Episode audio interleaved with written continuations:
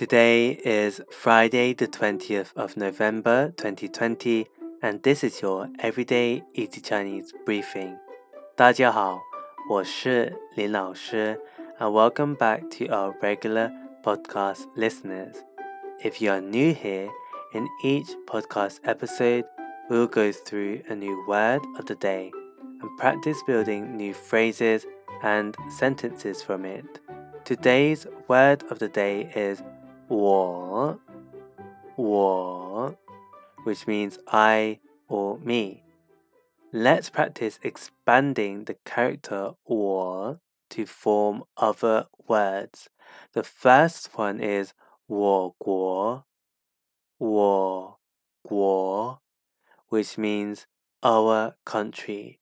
It is often used when Chinese people refer to their country, China. For example, 西安是我国古都之一。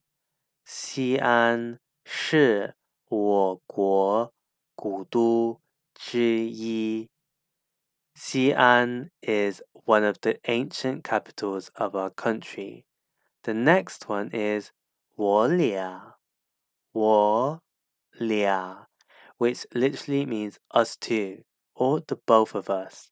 For example, you can say 我俩在很多事情上意见不同。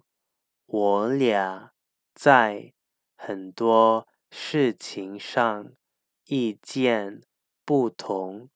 We have different opinions on so many things. Finally, we have 自我，自我，which means self. We can say, for example, a question that lots of Chinese people have when they are at an interview. 面试的时候如何自我介绍？面试的时候如何自我介绍？How does one introduce oneself during an interview? That's it for today where we learned three other words we can create from the character 我, I or me.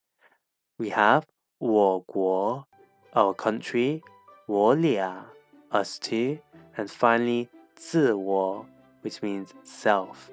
If you want to see these words and sentences, head over to the forum section of our website www.everydayeasychinese.com. Also, Remember to subscribe to our YouTube channel Everyday Easy Chinese for free weekly Chinese lessons. See you over there.